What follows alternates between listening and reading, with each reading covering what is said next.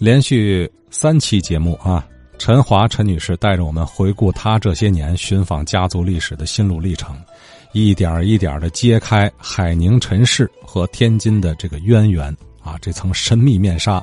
她这种叙事方式呢，就好比啊，我们在看一部美国好莱坞悬疑大片一样啊，不断的给你零碎的信息透露给你，直到你看到尾声了，啊，一个个出现过的环节，逐一拼合。严丝合缝呈现出一个完整故事来，让你非得看到最后才豁然开朗。哦，这么回事哎，还真都对上号了啊！那么今天呢，我们就让陈女士啊，完完整整的把这段家族历史和盘托出啊，呈现给我们。我太爷曾祖陈宝善，他是一八六三年生人，一九二三年过世，出生于苏州。名字呢是按照我们老二房的分房字辈的宝字辈起的，因为他们长大出来要呃做官或者是给公家干事儿嘛，不愿意起康熙爷给御赐的十六个统字辈，不敢起的那个怕张扬，然后就我们的分房字辈这个辈叫宝字辈，他这么起的名字，那个时候就闹太平天国了，然后他爸爸带着他。和他妈妈就上无锡，从无锡来到了天津的盐坨，投奔当时盐坨地里面有我们陈家的啊唐亲亲，他父亲是陈其伯，他父亲啊后来就是做家族的啊生意，就是盐。我们这一支叫老二房，就是干家族盐的。这个海宁陈家啊，主产业是三条，一个是盐田。哎，我们海宁城在海宁那面啊，世世代代就是干盐的，那不有个盐厂叫海盐吗？我们住的那地方古时就叫盐官，设官很早很早，古代就在那设官上岁的。哎，我们这个海宁陈家就是世代干盐，哎，然后这个家里面还干什么呢？还干漕运，还有江南的万亩良田，陈家三大支柱。来养活的这个两百多官人呐，清朝官人呐，工资很少，然后就靠家族来养他们。啊，陈家据说有一个体制叫做奖励制度，你家小孩子念书念得好，年底分份子分得多。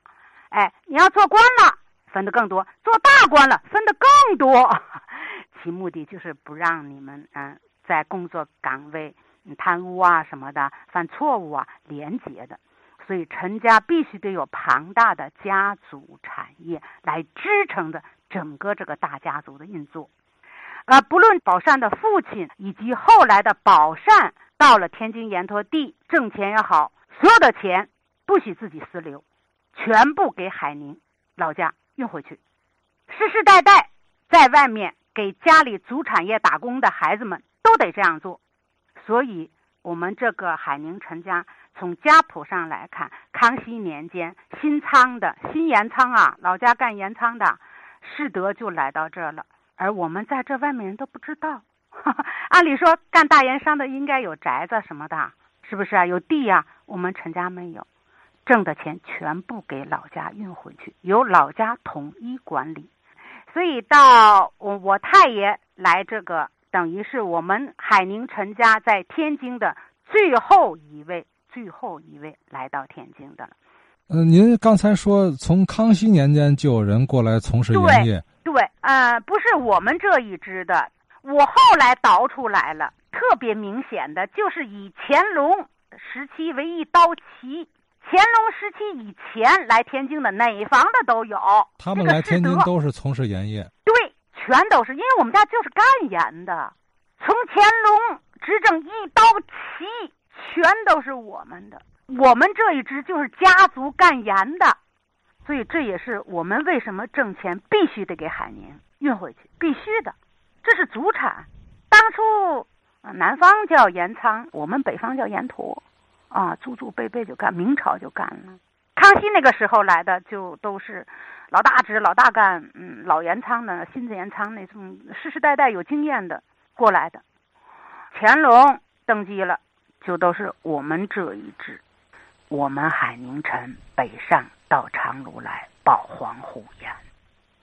然后挣的钱全部给老家运回去，没有大宅子，就李公楼宝善胡同一号院那个院我去过的，不是四合是三合，一进去就是个门，有个影背，左面高台阶儿相当于北房，右面还不是高台阶儿了，正对面是厨房和卫生间，就这点小房子，所以我爸说他爷爷是盐坨工人，平时那个照片一向就穿个布棉袍。也不是新的啊！你看那个领口有点皱巴巴的，很瘦啊，啊，不是那有钱人呐，大盐商啊。所以我们一直觉得我太爷就是个盐坨普通的盐坨工人。一九零零年，盐坨让洋人给占了以后，陈宝善的盐坨没有了，然后他给他的堂亲戚的堂伯，嗯，在城里。在市里面有一个粮油货站，让他去给当掌柜子去。因为我们现在知道了，他挣的钱全部给海宁运回去，他手里没有钱，所以他孩子没有受到什么高等教育，啊，也没有什么祖产业在给孩子，所以他有四个儿子，三个儿子从小都很贫寒，上了私塾，盐托地也没有了，啊，三个儿子啊，干什么去了呢？给洋人的一个公司摘毛，咱们现在啊就认为啊，就是比如说猪鬃、羊毛，就是这些东西，因为洋人来了之后要这些东西出口。然后这个三个儿子，我们小的时候就知道，这大爷呀特别特别老实厚道，也不灵巧，哎，嗯，摘毛。我爷爷呢还好一些，也是摘毛。三爷最聪明。可灵可灵可灵的，啊，私塾毕业没有上念洋文念书啊，那个摘毛公司啊就是洋人呐，他哇啦哇啦哇啦，时间长他跟洋人对话，可聪明了，他手艺还特别好，嘿，让洋人就给领走了，哎，后来呢，我们大家都知道天津市有个美古森地毯厂，哎，他跟洋人就到美古森地毯厂去了，他就作为中方的管技术的负责人了。这个地毯厂知道地点在哪儿吗？知道的，知道的，在什么地方呢？渤海大楼，嗯，那不是有好几个岔口吗？哎，其中有一个岔口啊，那叫赤峰道吧，就是有一条道，左手就新学书院，晓得了吗？就十七中啊。后来右手，哎，那就是一大片地，美古森地毯厂。现在后来也是地毯，解放以后也是地毯厂。哦，就是那个工厂的前身，美国人干的。哎，哥俩，那个总听我父亲小时说的，大东家、二东家，那个口啊是四字路口啊，一个口是新学书院，一个口是马大夫医院，一个口就三爷爷家那楼，三爷家楼一楼啊，解放前是门脸儿，二楼是一家人，三楼是三爷爷的一家人。那个房子我们小时候都去过的，啊，三家对过一个口转角就是洋行、商贸行那个样子，然后商贸行后面。就是美古森地毯厂，所以这个这个是三爷爷。我爷爷摘毛之后，后来呢，啊，大一点了，去哪了呢？去营口，实际上就是营口那面收猪鬃。结果后来我爷特别老实，让人家给骗了。然后我有个大姑妈，大姑妈的爱人很有本事，嗯，他在日本租界地里面跟日本人学的做鞋。做完皮鞋之后呢，他要自己开买卖，可是他没有钱，没有钱怎么办呢？我太奶奶看这个人很忠厚，人很老实，哎，就给他一笔钱。这笔钱怎么来的呢？盐托地不没有了吗？好像是给盐托地这帮管理人给他们地了，他们很多人在这地上建房子盖楼了。我们家也有，就宝善也有，哎，在异国地。有房子有地，然后太奶奶把这个房子给卖了，卖完这个钱就给大姑奶奶的爱人了。他在日本租界地里面开了一个鞋店，啊，卖的特别好。这个时候我爷爷这不让啊营口的弄朱宗让给骗了。哎呦啊，呃，我爷爷很聪明，呃，会账算账，啊，还会日语。然后大姑奶奶呢？就让我爷爷呢去他爱人的那个铺子里面去当会计去。然后这个时候，大姑爷爷就把这个多伦道有个叫九峰的鞋店的铺子啊给我爷爷了。然后我还上天津档案馆看过，一九三五年九峰鞋店的名字是我爷爷赵都有，注册资金啊什么什么的都有，就在天津档案馆里。陈汝霖，我爷爷，这等于是二爷，我爷爷啊。然后老爷爷呢，小的时候念书好。然后这几个哥哥挣的钱都供这个小弟弟念书。这个老爷爷是北京普仁大学毕业的哲学系，啊，然后他在英国人开的太平洋保险公司，啊，这个地方在大沽路先农那个楼里面，然后我们就从宝善胡同搬出来了，啊，就形成了宝善胡同有大爷爷住。我爷爷啊租的赤峰道吉庆里二号，啊，我的三爷爷啊住在就赤峰道转角的那个楼的三楼，给美谷森地毯厂的大东家、二东家洋人干。我的老爷爷在大沽路上先农公司这个楼里面的英国的太平洋保险公司干，啊，老爷爷就住在耀华里了。呃，很很有意思，他是我们家有文化的。然后我爸爸他们这一代就不按照老家谱起名字了，改成光字辈了。说光宗耀祖，辛亥革命以后吧，就破除那种，哎旧的传统理念了那个样子。他们受西学的教育呢，哎，这个陈氏家族的家训有吗？海宁是一本二十六卷的大家谱。他这个家谱啊，他上来就写我们的祖宗是谁，就是我用现在白话文吧，简单的说吧，我们的始祖蒋伯仪，他后代有一个叫姜高的，他肯定有大儿子能当那个国王继位啊，哎，那个下面的就不能高了，然后就以他的字来改姓，有个叫姜高的，那下的后代就叫高什么什么了。这个就是渤海高家的始祖，天下渤海出高家，渤海高家的始祖，后面这一支就都姓高了，然后再到后面有一个呃，北宋的时候列武王叫高琼，高琼又排排排排排排到了高亮，这不就中间我们国家的历史了？北宋到南宋吗？然后北面的就打过来了，然后撤撤撤撤不都到我们那浙江那面去了吗？高亮那个时候在杭州，然后他到海宁那个地方有个叫黄冈的书院，他到那念书去了。念书的人累了困了，不许坐地下，坐在桥膀子上了，咵啦一下掉河里了。边上有一个开豆腐房的陈明义，就把他给救了。救了之后呢，一来二去跟他好了呢，哎，就说的你你你入赘我们家吧，我就一个姑娘，没儿，哎，你你就接管我这豆腐房吧。然后这个高亮回家一说啊，他爹不同意，门不当户不对，不同意，不同意。他说的，人家救我命了呀。他爹也很讲理的，哎，一听救命了，说的算算批八字吧，哎，一批八字还不错，说那就结婚吧，入赘吧，但是有个条件，嗯，管理自备必须按照我们渤海高架，姓陈可以，哎，这就是 我们的始祖。海宁渤海城市，所以我们跟当地的海宁颍川城不一码事儿。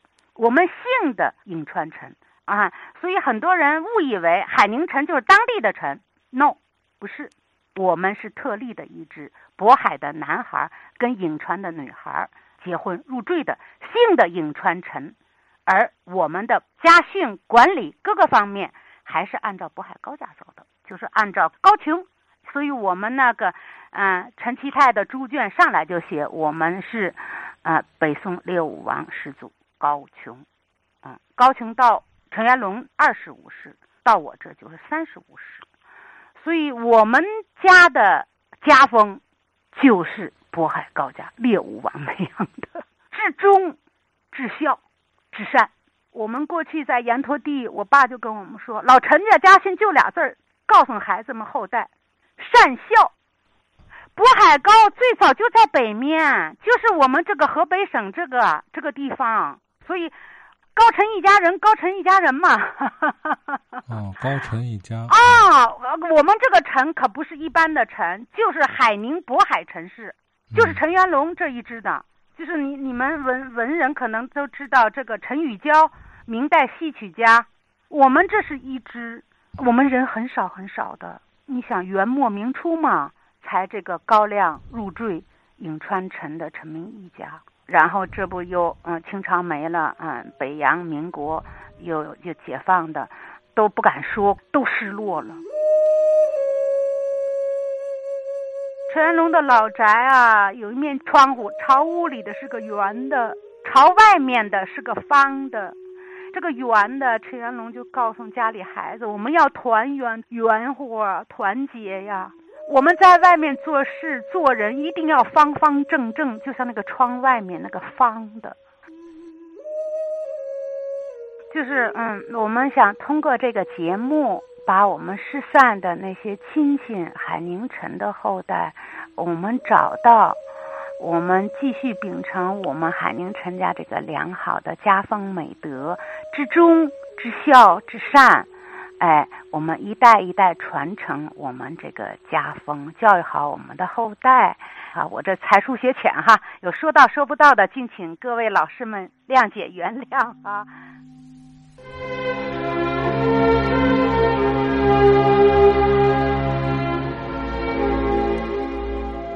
故事太多了哈，内容太庞杂了啊！古老的家族，嗯，我们也无法在某一天的节目中都涉及全啊。那样，首先来说，咱听的人呢，接收信息的这个有效率会降低，听不明白了啊。所以咱分段啊，分级的说。听到今天，我不知道您啊，反正我是 对这个海宁陈以及这个江南望族与咱们天津的这个渊源啊，有了一个比较清晰的了解啊。包括河东理工楼这宝山胡同的陈家，不起眼的一户人家啊，他这个故事，呃，咱算大致吧，大致有个掌握。当然，我相信一定还有散落的啊，没提到的，没关系，咱慢慢来，再零敲碎打的聊，这大脉络出来了。之后就好办了啊，比如围绕着这个宝善胡同，是不是还有一些往事？啊，有没有听友老人家对这个胡同有印象啊？另外呢，陈姓的听友，哎，散落于天津的还有没有海宁陈的后裔？我听这意思啊，可不少汁儿都在这儿落户了啊。那么您如果听上辈人零零星星的有些透露，咱老家可能是南边的啊。那希望您联系节目啊，咱继续不断的填充啊，填补这些空白。呃，包括渤海高姓，哎呦，您刚听了啊，这这跟海宁陈这同宗闹半天啊。海宁陈来源于渤海高啊，渤海高呢又来自于姜子牙那个姜姓，哎呦，这个姓氏文化了又哈哈。一个话题啊，它总会枝杈出很多的内容来啊。除此之外，比如说关于天津盐业发展的情况，这段历史，或许我们也有很多需要逐步完善、逐步去掌握了解的内容。